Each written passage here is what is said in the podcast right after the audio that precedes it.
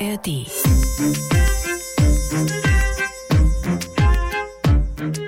In diesem Podcast geht es um sexuelle Belästigung. Wenn Sie sich damit unwohl fühlen, dann hören Sie doch lieber eine andere Folge an oder hören Sie diese Folge mit jemand anderem zusammen. Hilfe können Sie zum Beispiel beim Servicetelefon Gewalt gegen Frauen oder dem Hilfetelefon Gewalt an Männern finden. Die Hilfsangebote verlinke ich auch nochmal in den Shownotes dieser Folge. Jetzt würden wir gerne etwas ankreiden, was auch mir passiert ist. Und das ist auf dem Fahrrad passiert, wo mir ein Typ hinterher geschrien hat, hey, geiler Arsch. Und das wollen wir jetzt ankreiden. Also ich habe erst mal gedacht, so, hä, bin ich jetzt gemeint? Weil viele Leute und ich bin mit dem Fahrrad und habe mich umgedreht und habe ihn so angeguckt. Ich war so, hä? Und er so, ich meinte nicht dich. Und dann habe ich so gesagt, okay, gut, alles klar. Und habe ihn halt dann hinterher gerufen, dass er bitte seinen Mund halten kann, jetzt mal nett ausgedrückt. Ich bin da einkaufen gegangen nach dem Joggen und da hat mir mal eine Gruppe von Männern hinterhergerufen, ey, die Alte würde ich auch gerne mal. Genau. Und ich habe auch erst diesen Instinkt gehabt, das kann jetzt nicht für mich gewesen sein, wollte das so ein bisschen ignorieren und habe dann gemerkt beim Einkaufen, wie das innerlich in mir gearbeitet hat.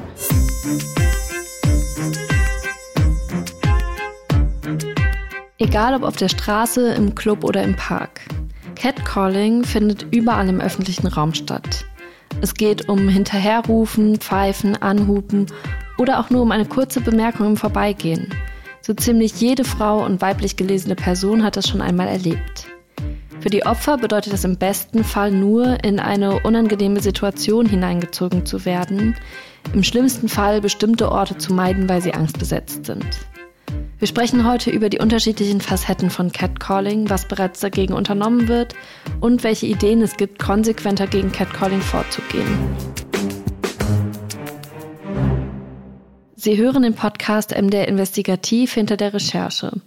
Den Podcast, in dem wir mit JournalistInnen über ihre Recherchen sprechen, über das Thema und über ihre Erlebnisse während der Dreharbeiten.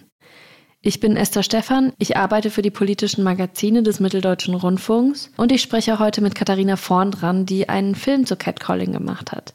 Hallo. Hallo, schön hier zu sein, danke. Lass uns ganz am Anfang mal klären, weil ich jetzt schon ganz oft mitgekriegt habe, dass Leute gar nicht wissen, was das ist. Kannst du noch mal erklären, was ein Catcall eigentlich ist? Vielleicht muss man anfangen mit, was ist Catcalling? Wo kommt dieser Begriff her? Er ist äh, an sich noch relativ jung. Und zwar kommt er aus dem Englischen und heißt genau das, wie man es wörtlich übersetzt dass man eben mit einem Catcall oft auch dieselben Geräusche macht, die man auch macht, wenn man zum Beispiel eine Katze oder ein kleines Tier anlockt. Also dieses, wenn ich irgendwie in den Garten gehe und mein Haustier vielleicht mhm. suche oder anlocken möchte. Und genau das ist ja dasselbe Geräusch, was man leider auch oft hört, wenn man in der Straße an jemandem vorbeiläuft und der meint, sich zu meinem Äußeren äußern zu müssen. Und daher kommt erstmal der ganze Begriff Catcalling, weil es einfach was Unangenehmes ist, was die Person degradiert zu einem Objekt oder irgendwie einem Tier, was man irgendwie mal anrufen, dem hinterherrufen kann. Das erstmal zum Begriff. Ja. Catcall an sich ist super schwer zu definieren, weil das jeder auch ein bisschen anders sieht. Im Grunde geht es da um eine verbale sexuelle Belästigung. Dann gibt es aber auch viele, die sagen, für mich ist es nicht nur verbal, also hinterher rufen oder pfeifen oder Kussgeräusche, wie dieses Katzenrufgeräusch eben, sondern für mich ist es auch anstarren, hinterherlaufen. Da hat jeder so seine Abgrenzungen.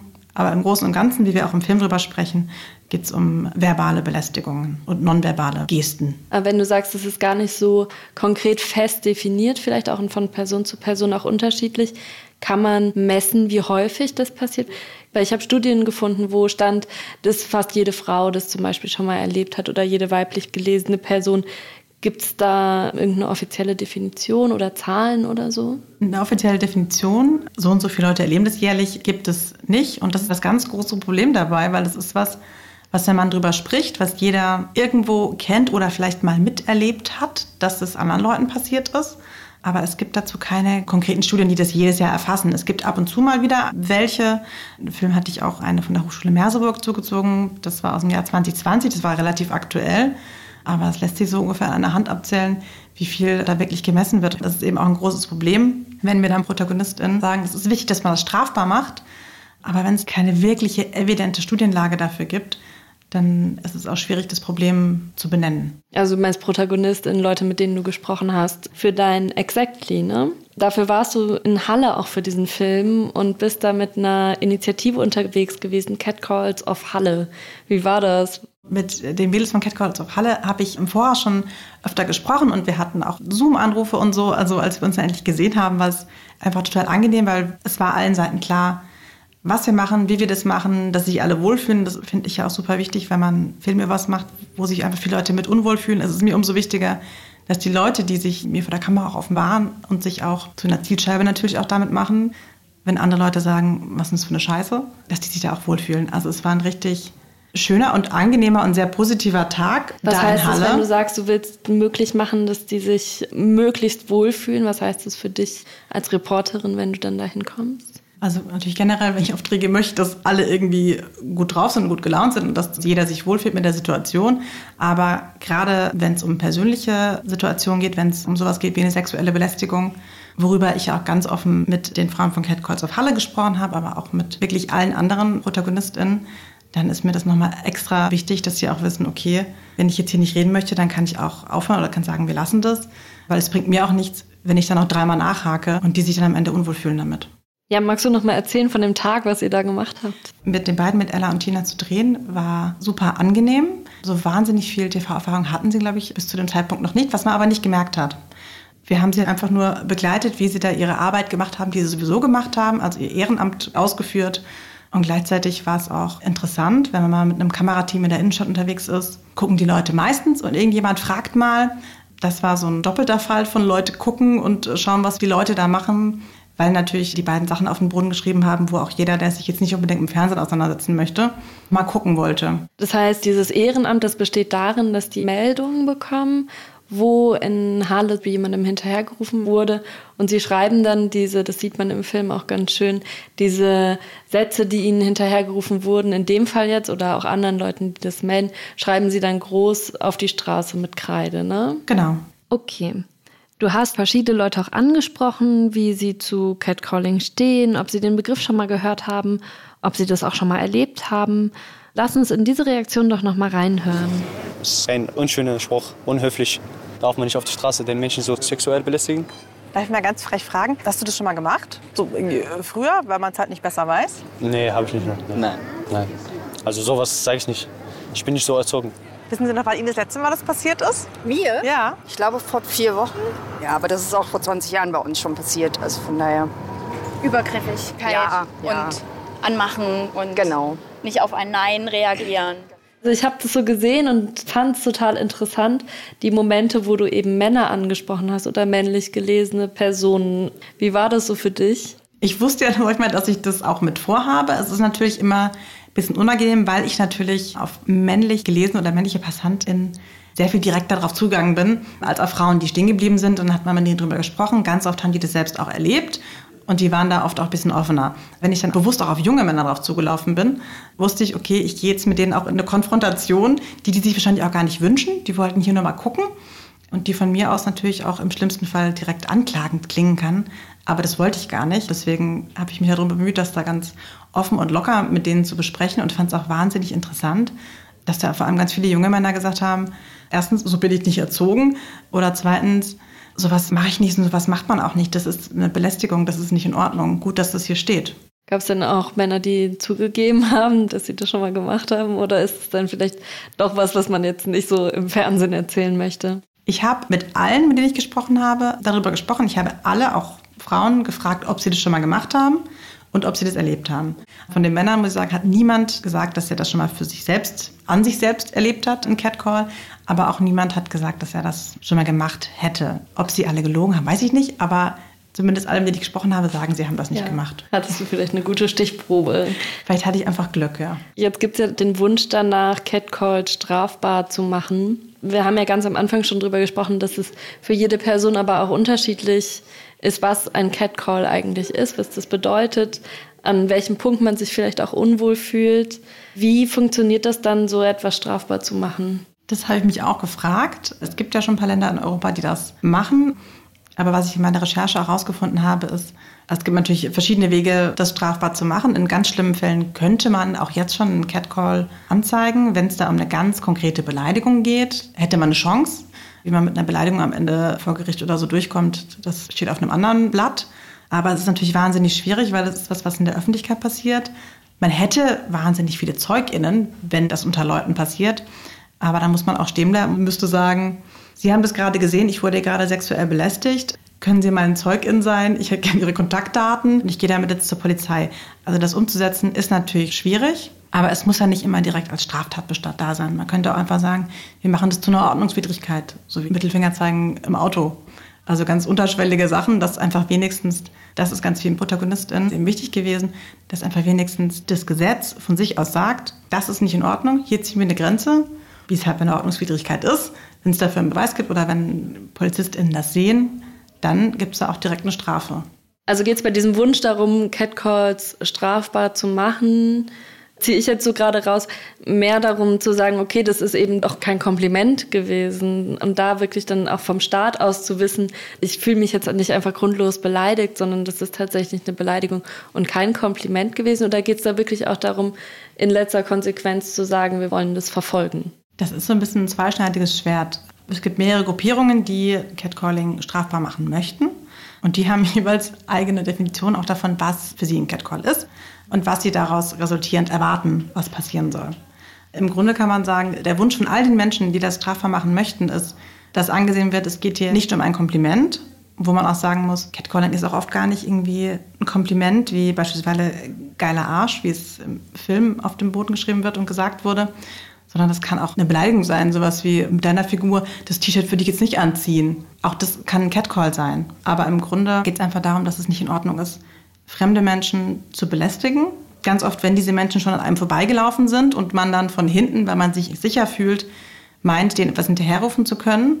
Darum geht es, dass das nicht in Ordnung ist und dass das strafbar gemacht werden sollte. Oder wenigstens der Staat oder das Land sagen sollte, das ist eine Grenze, die möchten wir nicht, dass die überschritten wird. Und deswegen machen wir das zu einer Ordnungswidrigkeit oder zum Straftatbestand. Das ist es ja jetzt gerade noch nicht. Und du hast mit Sandra Bannert-Nagel von der Opferhilfe Sachsen, dem Verein, darüber gesprochen, wie man jetzt gerade damit umgehen kann, wenn einem Catcall passiert. Lass uns da noch mal kurz reinhören. Es ist eben wichtig, da wirklich auch auf sein Bauchgefühl zu hören und sich dann eben auch eingestehen, dass es mir jetzt mitunter schlecht geht. Also ich habe vielleicht irgendwie Angstzustände, traue mich vielleicht auch nicht mehr auf die Straße, traue mich vielleicht eben auch nicht mehr in die Stadt. Und dann ist es wichtig, sich jemandem zu öffnen und sei es eben erstmal einen nahen Bekannten, einfach das Gefühl eben mitzuteilen, hey, mir geht es gerade nicht gut, machen wir ja genauso auch, wenn es mir gut geht. Und wenn man dann aber irgendwie merkt, es wird irgendwie nicht besser, dass man sich dann auch professionelle Hilfe frühzeitig sucht. Jetzt aber mal ganz praktisch. Also ich kann das jetzt gerade nicht anzeigen. Heißt es dann, ich muss ganz drastisch gesagt einfach am Ende selber damit klarkommen, wenn mir so eine Beleidigung hinterhergerufen wird? Traurigerweise ja. Aber die Sache ist ja, weshalb ich auch mit einer Opferhilfe sprechen wollte, was Frau Nagel auch gesagt hat, wenn ich merke, dass ich selber damit nicht klarkomme und es mir auch nicht reicht, wenn ich mit Freundinnen oder meiner Familie spreche, dann ist es auch voll okay, sich da eine Hilfe zu holen. Es muss nicht erst irgendwie was Strafwürdiges passieren, dass man sagt, ich darf mir jetzt eine Hilfe holen. Aber ja, ganz oft ist es so, ein Catcall passiert, ich bin die Betroffene und ich muss damit leben. Das ist mein Problem. Aber wenn du sagst Hilfe holen, was gibt es da für Unterstützungsangebote? Man kann einfach in eine ganz normale Beratung gehen, man kann bei einem Hilfetelefon anrufen. Man könnte beispielsweise zur Opferhilfe gehen oder zu anderen Opferverbänden. Ich habe auch mit einigen gesprochen. Viele haben gesagt, naja, so Catcalling, das hören wir dann nur so im Nachhinein, dass das auch ein Thema ist für die Personen. Die kommen aber wegen schlimmeren Delikten, was nicht heißt, dass etwas Schlimmes passieren muss, bis man sich eine professionelle Hilfe sucht, weil man psychisch damit nicht klarkommt. Was tun denn einzelne Städte oder Kommunen gegen Catcalling? Gibt es da schon einzelne Initiativen? Über eins sprechen wir nachher nochmal, aber so darüber hinaus. Das habe ich mich auch gefragt, weil Aufgrund einer Initiative in New York gibt es mittlerweile auf der ganzen Welt und auch in ganz vielen Städten in Deutschland ehrenamtliche Initiativen, wie eben die Cat Calls of Halle, die sagen, wir möchten hier was tun, ihr könnt uns schreiben, wir können das immerhin ankreiden, dass es jeder sieht, damit jeder weiß, dass passiert. Und die machen da auch ganz viel Arbeit hinter den Kulissen, dass sie mit den Leuten sprechen und versuchen, denen zu helfen oder ihnen Hilfsangebote dann weiterzuleiten, wenn es nicht anders geht. Und mich hat es dann eben auch interessiert, was machen denn dann Städte dagegen? Weil es ist ja schon was Großes irgendwie, weil es ja ständig passiert auf der Straße. Und wer ist da verantwortlich auf der Straße? Natürlich auch irgendwo mit die Stadt. Und dann habe ich ein bisschen geguckt, was vielleicht auch Gleichstellungsbeauftragte tun. Und das ist für mich, war das direkt ein Fall, wenn, dann musste die Gleichstellung was machen. Und ganz viele Gleichstellungsbüros haben wenigstens dann auf ihrer Webseite was, wo man sexistische Werbung anzeigen kann. Aber zu Catcalling habe ich fast nichts gefunden. Ich habe mich dann in den drei größten Städten in unseren drei Bundesländern mal umgehört und da die Gleichstellungsbeauftragten auch alle angefragt. Manche haben per Mail geantwortet, manche wollten extra anrufen, weil es ihnen dann auch wichtig war, darüber zu sprechen. Aber ganz oft hieß es dann einfach, erstens können wir uns da nicht drum kümmern und zweitens setzen wir halt bei den schlimmen Themen an, weil wir die wenige Kapazität, die wir haben, darauf fokussieren. Ein besonderer Fall ist aber Salzgitter. Da gibt es eine Gleichstellungsbeauftragte, Simone Semmler, der liegt das Thema wirklich richtig doll am Herzen. Das hat man richtig doll gemerkt. Die Aufgabe einer kommunalen Gleichstellungsbeauftragten ist es, alle Aspekte von Gleichberechtigung zu betrachten. Und Catcalling ist eine Form von Diskriminierung. Also überwiegend Mädchen und junge Frauen, Sternchen und natürlich trifft es auch andere, werden dadurch aus dem öffentlichen Raum vertrieben. Und damit ist es ein Thema für die Gleichstellung. Was macht denn jetzt explizit Salzgitter nochmal anders als andere Kommunen? Das Projekt in Salzgitter ist mir wirklich ganz unverhofft in den Schoß gefallen. Und dann wollte ich erst mal gucken, was da hinten dran ist, weil ich dachte mir, okay, bundesweiter nationaler Catcalling-Tag habe ich bis zu meiner Recherche noch nie von gehört. Mhm. Dann habe ich mit Simone Semmler gesprochen und das war einfach schon wahnsinnig spannend, weil sie einfach für sich gesagt und beschlossen hat, sie hat eine volle Stelle als Gleichstellungsbeauftragte, kann sich 40 Stunden die Woche damit auseinandersetzen. Sie hat gesagt, für sie ist das ein ganz wichtiges Thema, weil dadurch auch vor allem junge Frauen und Mädchen aus dem sozialen Raum vertrieben werden, weil sie ganz oft dann auch irgendwann Orte meiden, wo das vielleicht öfter passiert oder nur noch zu bestimmten Uhrzeiten rausgehen, weil sie Angst haben, klar auch vor sexuellen Übergriffen, aber auch vor einem Catcall, dass man ständig irgendwie auf sein Äußeres reduziert wird und degradiert wird. Für sie war das einfach nicht in Ordnung und auch gar keine Frage, dass sie was dagegen zu tun hat. Sie hat da sofort ihre Aufgabe gesehen, da anzupacken. Und wie macht sie das? Erst hat sie eine E-Mail-Adresse eingerichtet, eine E-Mail-Adresse der Stadt, bei der man sich melden kann, was ja schon mal ein großes Ding ist, finde mhm. ich. Und sie hat sich direkt Hilfe geholt. Sie hat alle Gleichstellungsbeauftragten in Deutschland angeschrieben und gesagt, pass auf, das ist meine Idee, wollen wir vielleicht einen Aktionstag machen? Und ganz viele haben sich da gemeldet und haben gesagt, wir würden mitmachen. Interessanterweise war die Idee des Aktionstags auch gar nicht ihre, sondern die vom Bürgermeister, weil sie mir erzählt hat, sie wollte eigentlich auch wie die Cat Calls Off Gruppen einfach ankreiden. So im Namen der Stadt und wollte das halt immer regelmäßig machen. Und dann hat der Bürgermeister auch gesagt, es ist vielleicht nicht so cool, wenn das alle paar Wochen auf der Straße steht. Warum machen wir das nicht an einem Tag und gut ist?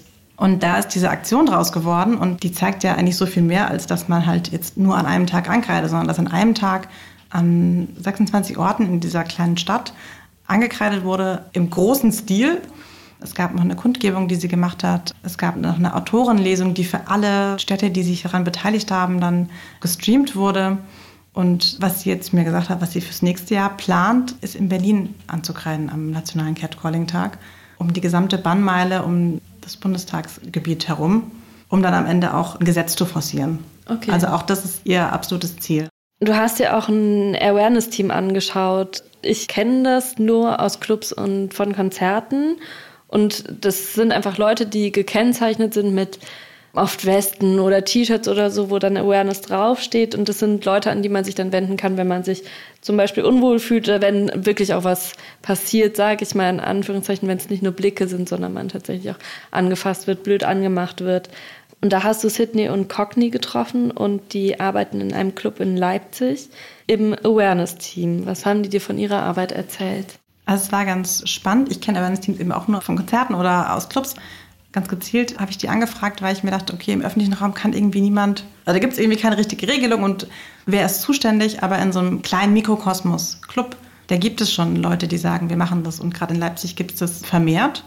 Und deswegen haben wir uns mit Sydney Incogni getroffen, durften natürlich nicht in den Club hinein, weil auch das gehört zum Awareness-Konzept, durften uns aber draußen mit ihnen treffen und es war wirklich ganz spannend. Die sind natürlich, das haben sie mir auch erzählt, nicht nur für sexuelle Belästigung oder Übergriffe zuständig, sondern für ganz viele andere Sachen, wenn es um Alltagsrassismus, Rassismussituationen im Allgemeinen geht, um Leute, die zu laut reden oder irgendwie pöbeln oder wenn jemand dann doch irgendwie zu viel getrunken hat oder andere Sachen zu viel genommen hat, dann gibt es da auch einen Ruheraum, in den die, die Leute reinbringen, dass es auch nicht schlimm ist, wenn man mal über die Stränge schlägt und man dann auch nicht einfach nach Hause geschickt wird und sonst was mit einem auch passieren kann auf dem Nachhauseweg, sondern dass die da ganz gezielt gucken, dass es ersten allen gut geht und dass da alle auch mit einem halbwegs klaren Kopf rein und rausgehen am Ende.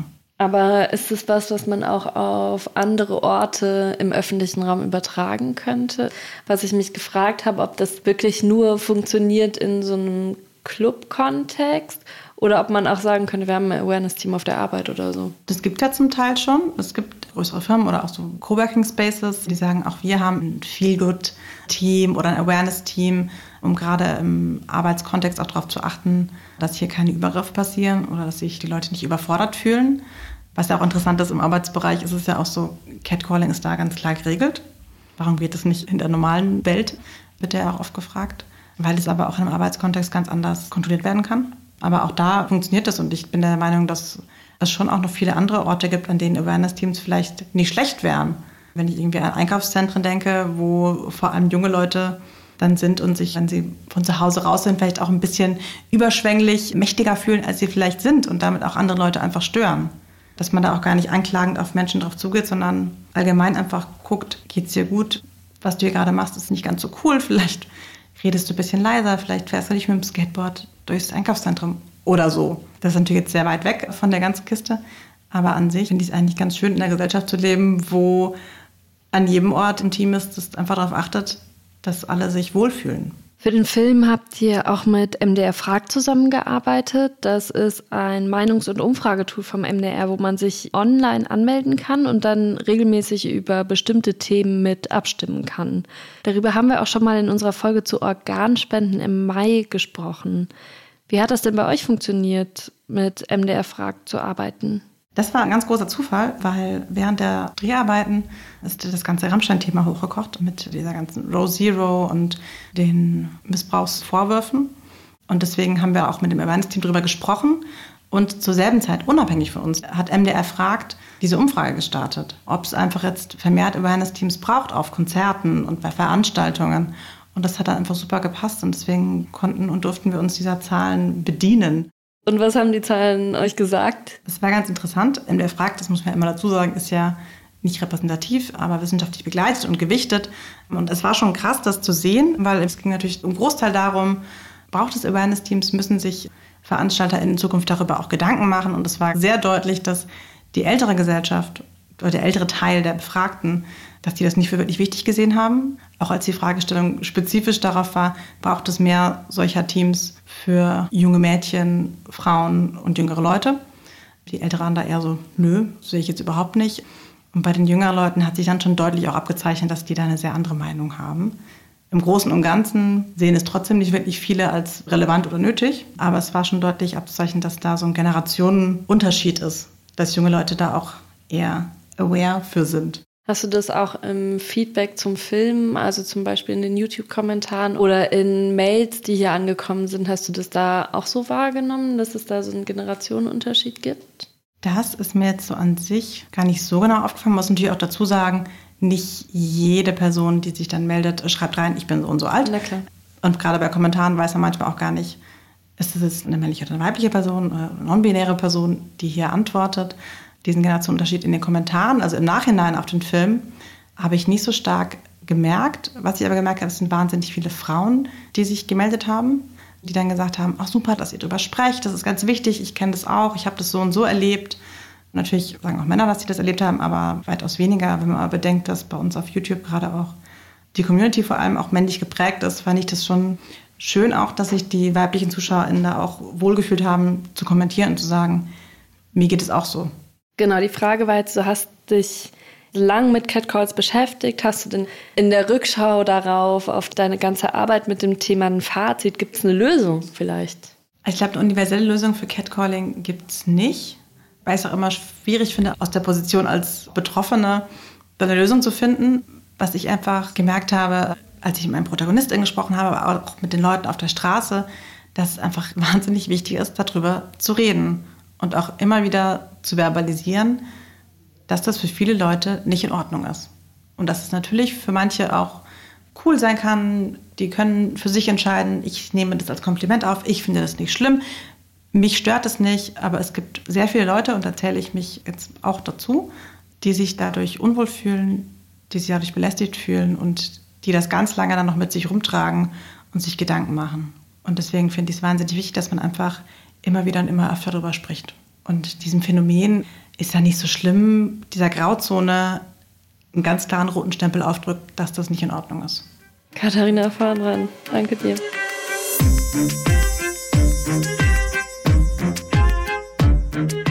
Der Film, den Katharina Vornran über Catcalling gemacht hat, den finden Sie in der ARD-Mediathek und bei YouTube. Und bevor ich mich hier von Ihnen verabschiede, habe ich natürlich noch einen Podcast-Tipp für Sie.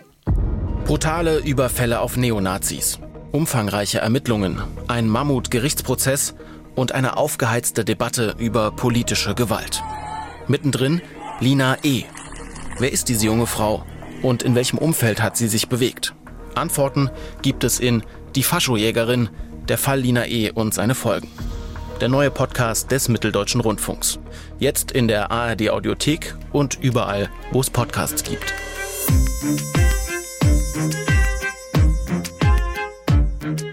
Das war MDR Investigativ hinter der Recherche für diese Woche. Wir hören uns hier in 14 Tagen wieder. Machen Sie es gut.